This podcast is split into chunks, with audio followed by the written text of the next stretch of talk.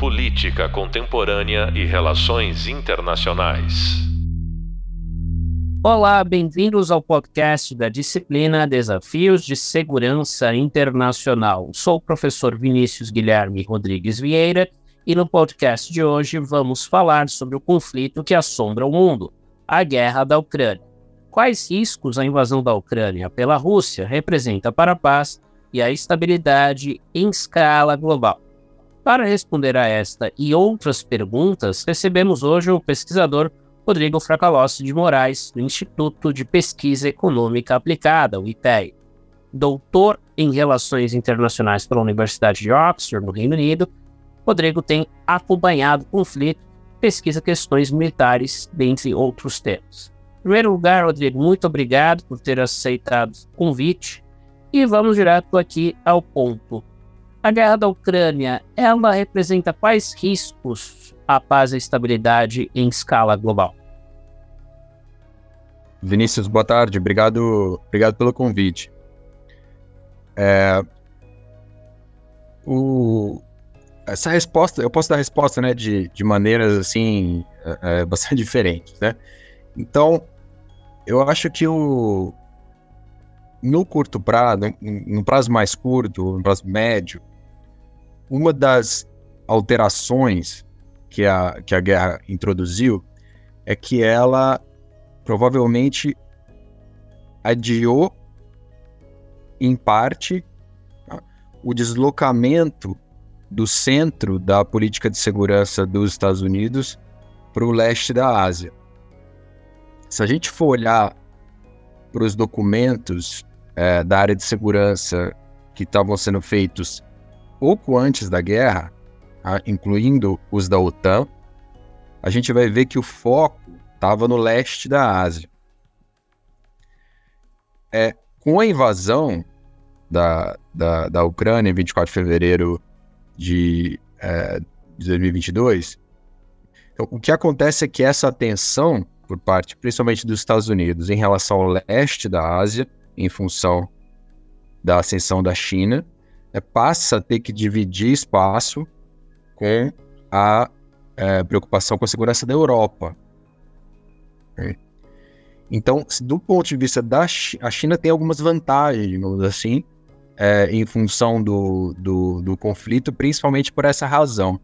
Ah, ou seja, a China ganha, ela ganha tempo hum, e pode se preparar, é, é, continuar se preparando militarmente, hum, enquanto o foco da, da política de segurança dos Estados Unidos não muda totalmente para o leste da Ásia, tá? porque ele tem que dividir agora o, a atenção, tem que dividir recursos é, em relação, é, em função da preocupação com a segurança, segurança da Europa.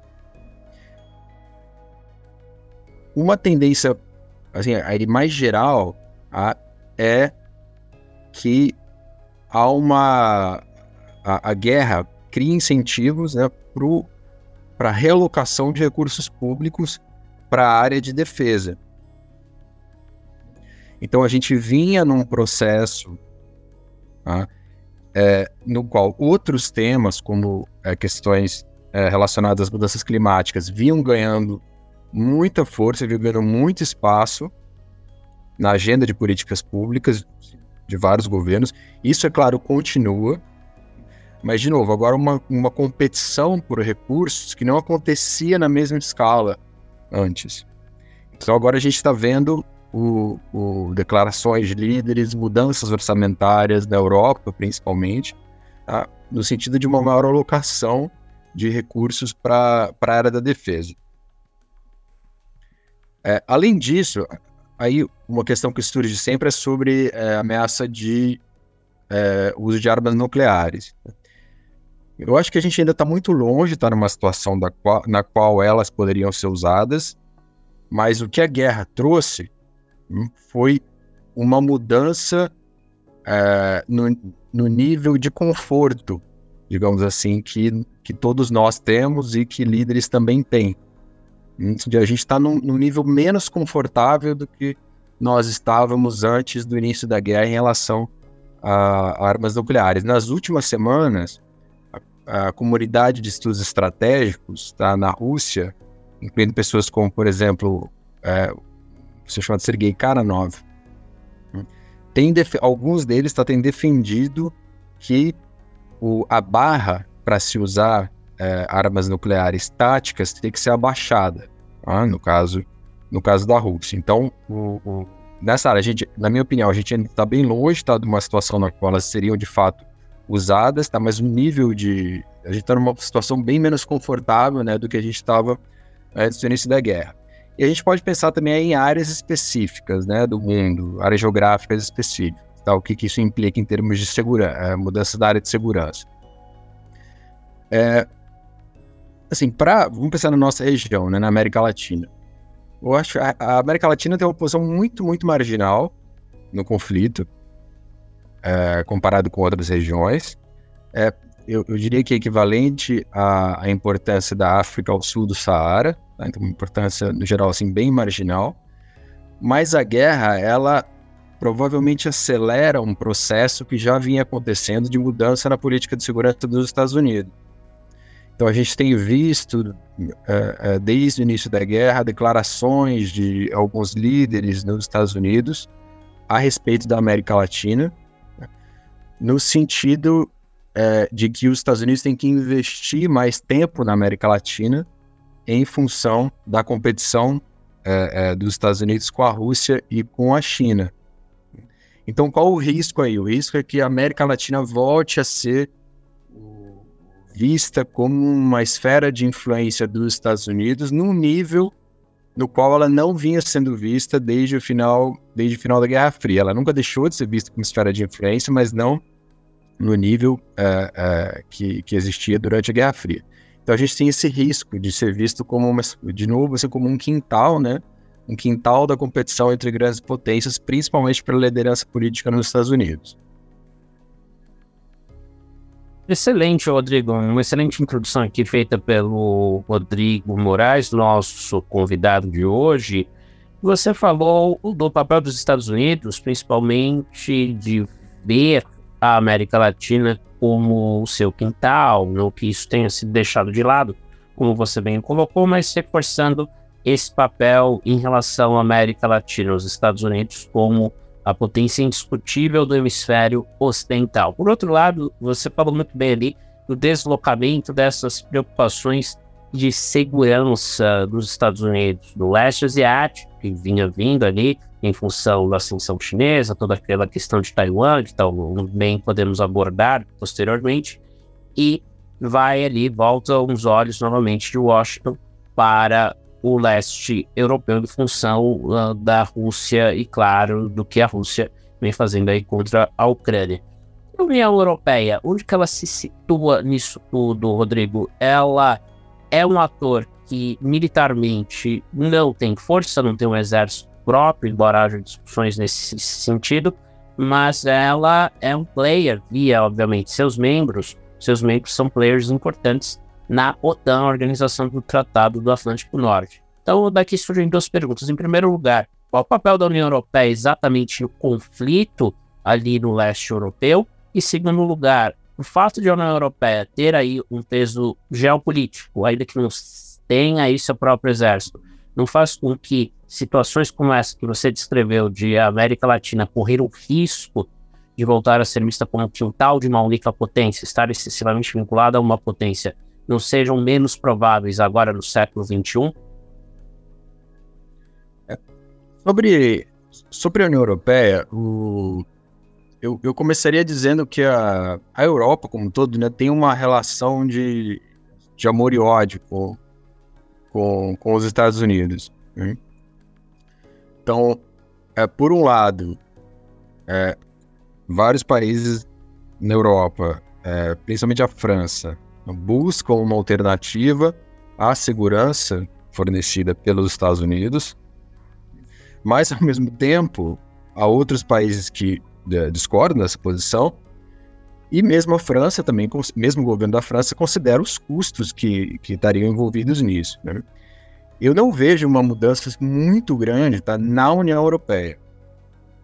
Né? É, Assim, mais no sentido de uma mudança retórica, sim, com certeza, né? Mas uma mudança na prática, assim, um fortalecimento militar é, das estruturas da União Europeia, eu, eu, acho, eu acho pouco provável. A, a mudança assim, principal, que é, pelo menos eu vejo na Europa, é que provavelmente já está acontecendo na, na Alemanha. Dentro dos países da OTAN, né, a Alemanha tem a segunda maior economia, né, significa que tem muitos recursos para apoiar a guerra, mas se mostrou em muitos momentos cautelosa, né, com receio de cruzar uma linha e ir na direção de ter forças armadas maiores e maior participação em ações da OTAN. A sombra da, da Segunda Guerra Mundial ainda está sobre o setor de defesa alemão. É a primeira vez, por exemplo, desde a Segunda Guerra Mundial, que carros de combate alemães, os Leopard, vão entrar em uma guerra na Europa, né, o que dá um certo frio na, na, na barriga para muitos alemães. Eu acho que essa guerra provavelmente vai marcar uma mudança para a Alemanha, né, que vai se tornar mais ativa em relação à defesa da Europa. Então, a ideia de que conflitos podem ser resolvidos com, com meios diplomáticos e monetários perde força. Então, a guerra, de certa forma, acordou o governo alemão o fato de que a paz nem sempre pode ser atingida por meio do, do, do pacifismo. Existe muita oposição na Alemanha, mas o próprio Olaf Scholz reconheceu que a Alemanha está diante de uma mudança, é, uma mudança substancial. Então, o, eu vejo assim, a segurança da Europa como algo, algo assim, muito híbrido. Né? Então, com o, guarda-chuva da OTAN, né? incluindo é, o guarda-chuva nuclear. É, a União Europeia, com muita retórica, né, muito, assim, muito discurso, e, e, e a União Europeia proveu uma espécie de guarda-chuva econômico né, para a área militar, econômico, institucional também, em alguma medida. E aí, dentro da União Europeia, né, os, os membros da União Europeia aí sim ampliando, o, o, na maior parte dos casos, a alocação de recursos para a área, área de defesa. Né? E aí o, important, o mais importante para gente, a gente ver, no, na minha opinião, é, o, é a Alemanha, né? que tem a segunda maior economia da OTAN e que tem relutado assim, por muitas décadas né? e assumir um papel mais ativo na, na defesa da Europa. Vamos é, pensar também na União Europeia, Rodrigo, como um polo alternativo de poder no mundo, né? Muito se fala de um mundo multipolar. E a sua leitura, que é interessante, né? Fala que, no caso, pelo menos da América Latina, de o Brasil e os seus vizinhos serem vistos como uma extensão aí dos Estados Unidos, né? Aquele papel tradicional do quintal, né, dos Estados Unidos, que cabe à América Latina, né, historicamente, que nos últimos anos tinha sido um pouco deixado de lado. Você vê esse papel de modo aí, pelo que eu entendi, arriscado para a região voltar a surgir. É, e o fato de a União Europeia buscar nessa maior autonomia em relação aos Estados Unidos não reduz as chances de que nós tenhamos esse destino de sermos vistos como quintal da América Latina, até porque a União Europeia, por exemplo, seria mais um desses polos de poder no mundo multipolar, e justamente um mundo multipolar implicaria que países mais periféricos tivessem mais alternativas de poder, como, por exemplo, uma associação com a União Europeia, mesmo no caso da América Latina, com a China, que é outro ator forte. Então, é, não contradiz um pouco aquilo que você falou anteriormente? Se você puder, por favor, fale mais sobre essa questão né, da multipolaridade, haja vista que, sim, Estados Unidos ressurgem como um ator forte, sem dúvida, vão estar preocupados com questões de segurança, mas numa situação aí, como muitos diriam, de multipolaridade. Você discorda dessa visão? Eu acho que, em, em alguma medida, sim. Uh, essa avaliação está uh, correta, no sentido de que há um processo de difusão de poder uh, do Ocidente desenvolvido em relação é, na direção do Sul e do Oriente. Então, nesse sentido, sim. Agora, o que da, daí a se dizer que o mundo caminha na direção de um sistema multipolar, aí eu acho que é um salto muito grande. Assim, eu pelo menos vejo o mundo uh, assim, bipolar, né? então Estados Unidos e países ao redor dos Estados Unidos, a China, um bloco de países ao redor da China, militarmente, aí alguns outros, alguns outros polos também, mas aí muito atrás, e aí esse terceiro polo, no momento dele, seria principalmente, é, principalmente a Rússia. Economicamente, aí eu vejo um sistema é, não muito diferente do, do, do atual, é um sistema com múltiplas conexões, alguma algum retorno, alguma reversão, sim, no sentido de uma alguns chamam né, de desglobalização ou decoupling dos Estados Unidos em relação à China, ou de-risking, como, como outros têm, têm chamado. Mas, assim, pelo menos não nos próximos, nos próximos 10, 15 anos, eu não vejo uma mudança muito grande. Tá? Então, tem se falado tanto em decoupling, de-risking, mas o comércio é, internacional, incluindo o comércio entre a China e os Estados Unidos, não para de crescer, né? É, continua a crescer. E aí, eu, eu vejo assim, algumas áreas, tá? o Brasil e alguns outros países são polos, tá? mas aí eu, eu diria algo assim mais setorialmente. Tá? Então, na área ambiental, assim, com certeza. O Brasil, o Brasil é um polo. Na área econômica, em alguma medida, em alguma medida também. É, aí eu acho é, é, o quanto o tamanho desses polos, né? Eu acho que é uma questão de fundo importante, porque esses têm polos realmente muito grandes, né? Os Estados Unidos, a China, militarmente é, a Rússia, é, em menor medida a Índia. E aí, aí pode, a gente pode chamar os, os outros de, é, também de polos, né? o Brasil, Indonésia, Turquia, em alguma medida sim, né? Mas assim, qual o tamanho desses polos? Então você imagina num gráfico, né? Como se fosse fazer um scatter plot e com é, é, controlando pelo tamanho dos, dos círculos, né? Que você vê em alguns desses gráficos, né? Qual seria o tamanho desses de cada um dos círculos, né? Eles, eles teriam tamanhos assim muito muito diferentes.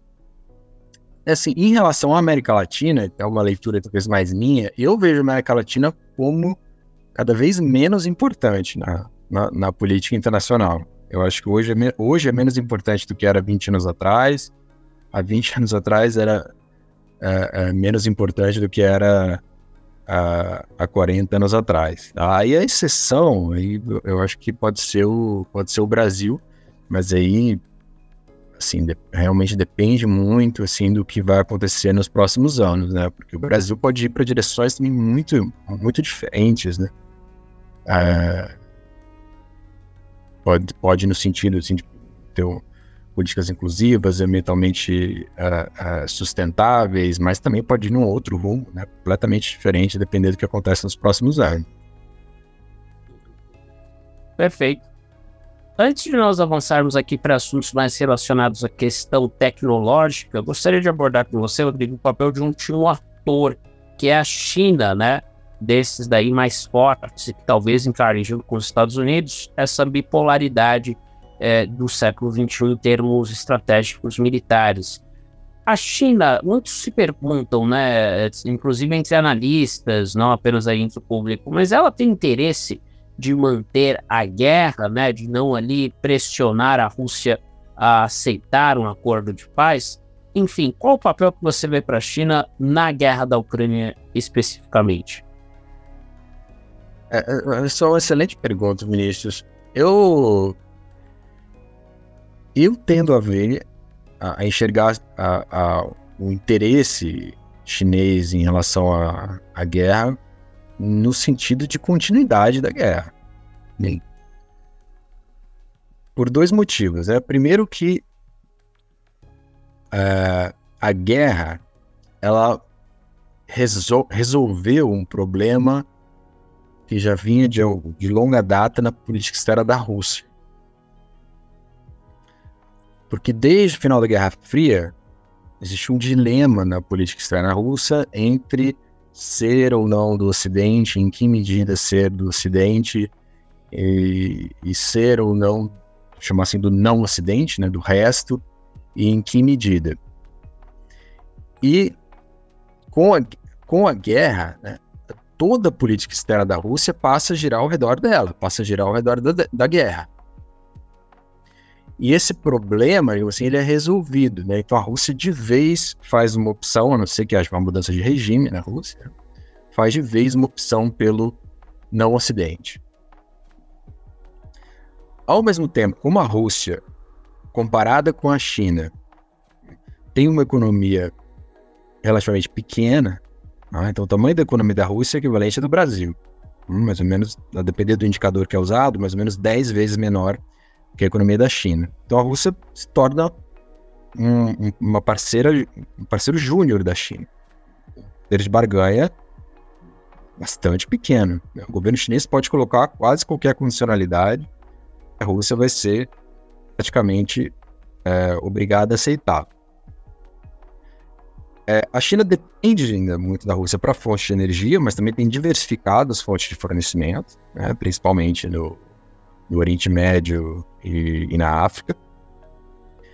É, além disso, é, a preocupação com a China, né, que vinha crescendo, tá, é, no governo dos Estados, para o governo dos Estados Unidos, sobretudo, na OTAN, ela foi colocada em perspectiva, né? ela passa a ser dividida com, com a preocupação em relação à segurança da Europa, né? por, causa, por causa da China. E um outro fator que eu vejo assim como é uma espécie de uma vantagem para a China, né, de, de, de essa guerra estar tá acontecendo, é que o governo chinês consegue se colocar como uma, uma potência responsável que é algo central no, no, discurso de política externa do governo chinês. Então a guerra ela reforça, uma medida, a ideia de ascensão pacífica da, da China, ou seja, que a China tem um comportamento muito diferente do comportamento da Rússia e também do comportamento, é, comportamento dos Estados Unidos. É, eu, eu, eu acho que, assim, no, num prazo mais longo, a China vai acumular assim, muitos erros é, é de política externa, tá? É, assim como aconteceu com os Estados Unidos, como aconteceu com a Rússia. Mas, ao mesmo tempo, eu vejo o governo da China, eu vejo a China como um tipo de potência muito diferente da Rússia. É, eu acho que a Rússia é uma potência do século XIX, que enxerga poder, sobretudo, como poder militar e que vê na conquista territorial, na anexação de territórios, uma forma, uma, forma de aumento de poder, aumento de influência. Então, se a gente for comparar com a China, então a China é uma potência do século XXI, né? tem uma visão muito mais sofisticada do, de, de poder e usando múltiplos instrumentos para para conseguir ou para manter influência junto a outros países, junto a outras regiões. Ótimo, Rodrigo. Obrigado aí pelo seu comentário sobre a China. E contrastando essa ideia de potência né, do século XX versus potências do século XIX, do tempo atual, inevitavelmente temos que pensar não apenas nas práticas estratégicas, como o caso da Rússia, como você bem lembrou, que ainda se utiliza aí de ideias e práticas, portanto, como a legislação de territórios, mas também devemos falar sobre é, equipamentos militares, tecnologia militar. Pelo que eu acompanho do seu trabalho, é uma área que você também tem aí certa pesquisa. E, enfim, em relação às tecnologias militares, quais países aí estão nessa vanguarda? A China, de fato, como muitos dizem, ela tem ali certa vantagem sobre os Estados Unidos em questões de inteligência artificial além dessa tríade Estados Unidos, Rússia e China, que são aí talvez as maiores forças militares da atualidade, nós temos outros países a destacar nesse campo de desenvolvimento de tecnologias, inclusive tecnologias aí que vêm sendo empregadas no campo de batalha lá na Ucrânia? É, assim, as tecnologias militares de, de ponta, hum, Tira, tirando as armas de destruição em massa, né? Assim, de armas convencionais. Uhum. Elas são assim, bastante concentradas em alguns, em alguns países. São muito concentradas é, nos Estados Unidos. E aí já muito mais para trás, tá? No nível assim, lá atrás, é, na Rússia, China, França, e aí já no nível mais para trás, um pouco o Reino Unido e alguns outros. E aí já bem mais para trás, demais como alguns outros como Turquia, como Índia também. Agora, o, o que aconteceu, tá? o que tem acontecido desde o início dessa guerra, né, é uma mudança muito grande a respeito do papel da tecnologia militar de ponta na guerra moderna. Por quê? Porque é, antes da, da guerra, é, antes desse último estágio da guerra ter começado é, em fevereiro de 2022, a avaliação que se fazia né, é que a Rússia tinha uma vantagem muito grande em relação à Ucrânia. Daí muitos terem falado que a Rússia ia liquidar o conflito muito rapidamente. E de fato, do ponto de vista material, havia de fato um desequilíbrio muito grande em favor da Rússia. Mas o que, que aconteceu, então? Né, como, como explicar o fracasso da estratégia inicial russa? Que era uma estratégia de decapitação. Que era ocupar Kiev, chegar no Zelensky e ou executar o Zelensky ou prender o Zelensky. Ou capturar o Zelensky. Mas isso não aconteceu. As forças da Ucrânia conseguiram rechaçar as forças da Rússia no, na frente norte e na frente nordeste.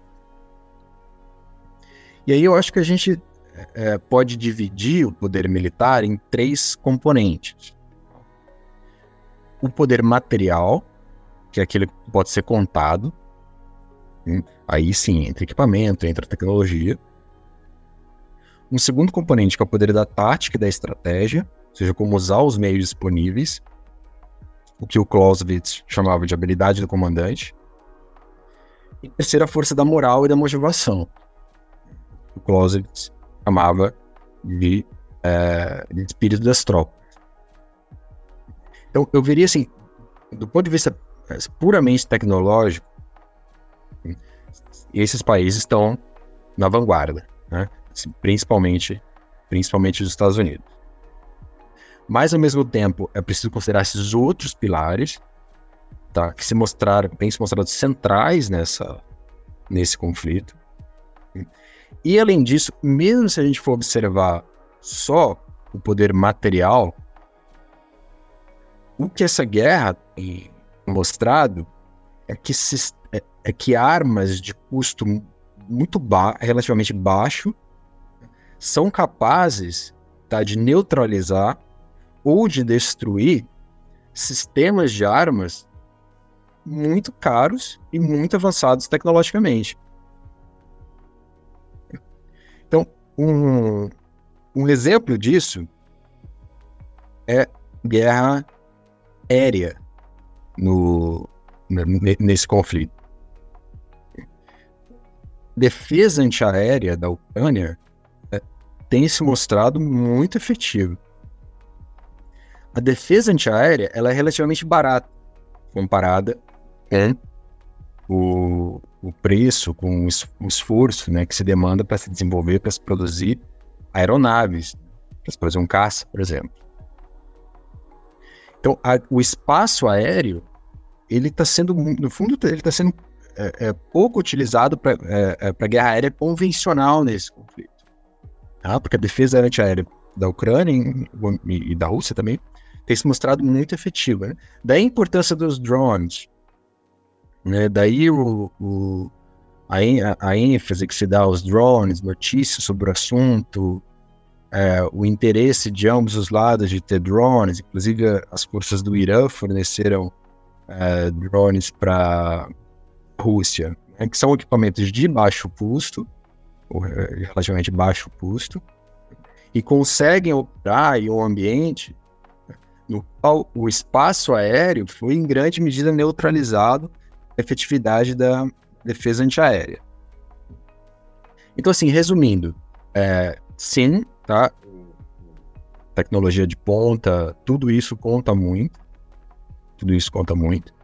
Mas essa guerra mostrou, então, a importância de outros pilares tá, do poder militar, a força tática da estratégia e também da moral e da motivação, e mostrou também a importância de equipamentos de baixo ou, ou médio custo.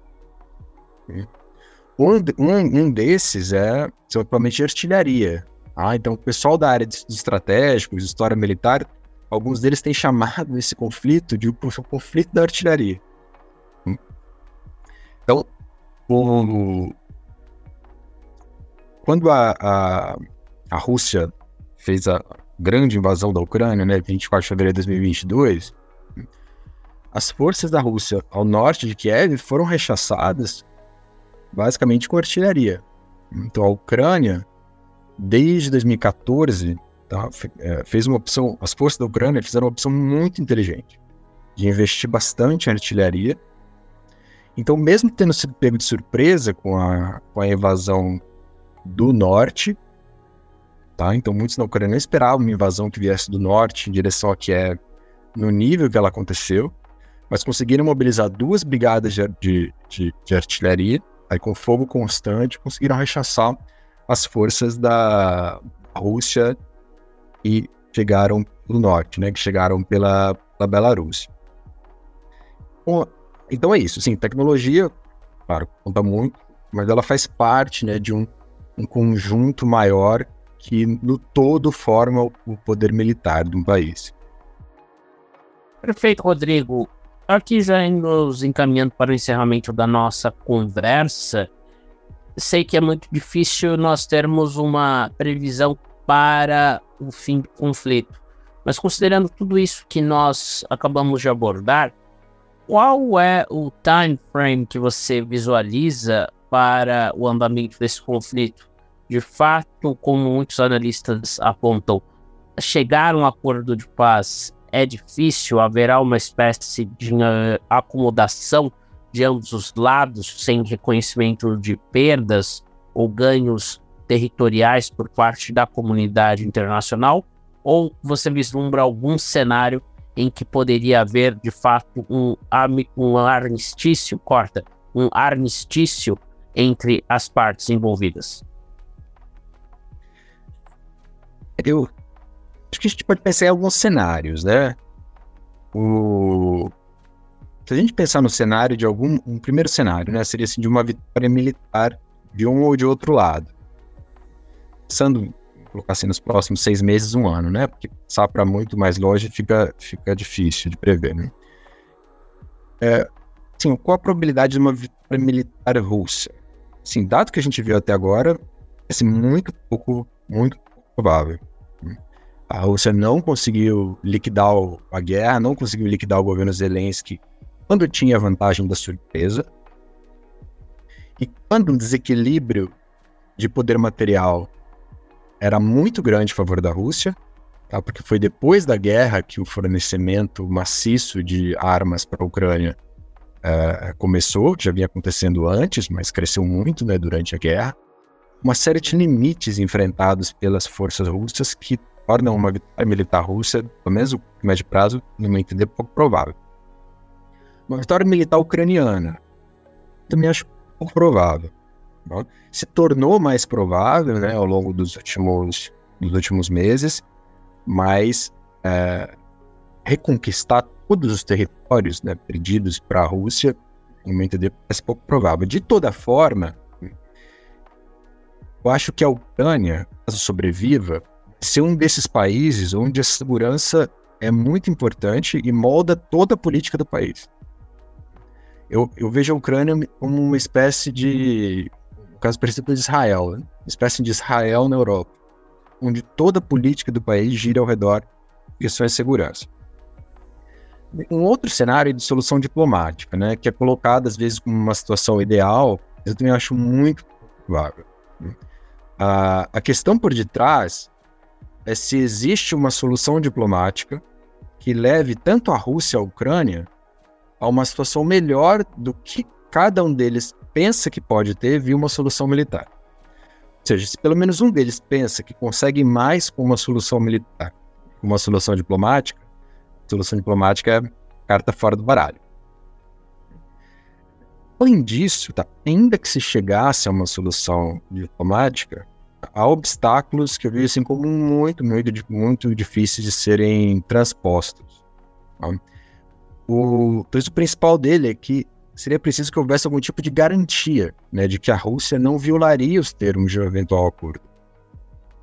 Qual a, a segurança né, que a Ucrânia teria que a Rússia respeitaria os termos do acordo? Quem iria garantir isso? A OTAN poderia garantir, mas aí isso incorreria em um dos problemas originais da Rússia. Os Estados Unidos poderiam também garantir, mas seria uma concessão muito grande para a Rússia. Então, eu acho que uma solução diplomática, no momento, parece muito complicado. Aí, um, um outro cenário é, mais provável, que eu acho que é de um conflito congelado ou semi-congelado. Né? Então, o que, que é um conflito congelado? É um conflito no qual as linhas de frente não mudam. Um conflito semi-congelado. As linhas de frente não mudam, ou mudam muito pouco, mas há ataques mútuos de um ou de outro lado. Então, um conflito congelado, exemplo, Coreia do Norte e Coreia do Sul. A situação no Chipre também, conflito congelado. Conflito semi-congelado, acontece na Caxemira. Eu vejo isso como uma, uma probabilidade é, é, razoável, né? mais do que uma vitória militar de um dos lados, uma solução diplomática. Aí um outro cenário de um conflito prolongado. Né? Então, assim, parecido com o que a gente teve até agora, lembra um pouco a guerra Irã-Iraque, né, nos anos 80, também uma guerra convencional, convencional longa. Né. E acho que além de tudo isso, ainda que houvesse tá, uma, uma vitória militar de um e outro lado, é, é, provavelmente haveria a manutenção de forças insurgentes, né? E a gente já vê isso no, nas áreas predominantemente ocupadas pela Rússia no momento são áreas controladas pelas forças russas, sobretudo, mas há é, é, é, elementos das forças ucranianas induzindo né, princípios de uma guerra insurgente nesses, nesses territórios. Aí tem outros cenários né, que mudariam tudo. Uma mudança de governo na Rússia, que era muito pouco provável, hein, mas assim que se tornou mais provável, né, no meu entender, tá, desde o do que aconteceu do levante né, do grupo Wagner. É, mas ainda assim, no curto médio prazo, eu não vejo assim como, como, muito provável. E aí, o uso de armas nucleares né, pela Rússia também. Aí a gente teria que reavaliar todos esses cenários. Perfeito, Rodrigo. Então, nós temos aqui um cenário em que, como eu costumo falar às vezes com algumas pessoas da imprensa, a Ucrânia não é tão fraca, principalmente na questão moral militar, e, quanto era imaginado, né? E a Rússia não é tão forte, né? Do ponto de vista dos equipamentos e daquilo que você bem abordou antes, né? A questão estratégica, tática. Caso contrário, né? Caso de fato fosse, o conflito já teria sido liquidado a favor é, do regime de Vladimir Putin. Também essa excelente lembrança, né? Do que se passou na Rússia coloca ainda mais um fator complicador Haja vista que, por mais que o líder do grupo Wagner tenha sido exilado na Belarus, na, na, na Belarus, nós tenhamos ali claramente tido um desafio à liderança de Vladimir Putin, né? o que é também explicado pela literatura, a ideia de que o conflito prolongado pode gerar fraturas né, importantes, relevantes na chamada Winning Coalition, né, ou seja, a coalizão vencedora, a coalizão que suporta, que apoia um regime autocrático como é o de Vladimir Putin. Mais alguma coisa, Rodrigo, que você gostaria de destacar? É, eu acho que, por fim, o, tem, tem uma deficiência muito grande de ambos os lados da Rússia e da Ucrânia, que é uma deficiência de pessoal. Né? É, assim, para a gente ter uma referência, né? Então, a Rússia, no, no primeiro mês de, de, do conflito, a Rússia, as forças russas usaram mais ou menos 50% de todo o seu pessoal em condições de combate. 50%. O problema é que é, é um número muito alto, né? O pessoal Sim. precisa ficar no máximo o ideal é no máximo seis meses, né, nas operações, depois vai para o descanso, e aí é feito ali um revezamento. É, então, como referência, as forças dos Estados Unidos, no Afeganistão, no Iraque, tinham no máximo 25% do pessoal em condições de combate no terreno. Então, a guerra poderia ser sustentada, do ponto de vista pessoal, indefinidamente. Agora, para a Rússia e também para a Ucrânia, isso é um, é um, complicador grande, né? Então, causa bastante dificuldade na sustentabilidade da, da guerra no, no prazo mais longo. Perfeito. Com isso, então, nós encerramos aqui com essas reflexões bastante estruturadas do Rodrigo Fragalossi de Moraes, pesquisador do Instituto de Pesquisa Econômica Aplicada, o IPEA, e também doutor em Relações Internacionais pela Universidade de Oxford, no Reino Unido. E sobre aquilo que o Rodrigo abordou, né, a questão de guerra nuclear, nós vamos discutir isso mais detalhes no nosso próximo tópico. Então, agradecemos mais uma vez aqui pela presença do Rodrigo hoje conosco. Mas antes de vocês aí em casa passarem para o próximo tópico, por favor, finalizem as leituras sobre o nosso debate da Pax Americana, da Ordem Liberal Internacional, porque se trata, Pax Americana, né, ali no pós-Guerra Fria, de um período fundamental para entendermos a gênese dos desafios contemporâneos de segurança internacional. Claro, não se esqueçam de completar todas as leituras antes de passar para o próximo tema. Até a próxima. Política Contemporânea e Relações Internacionais.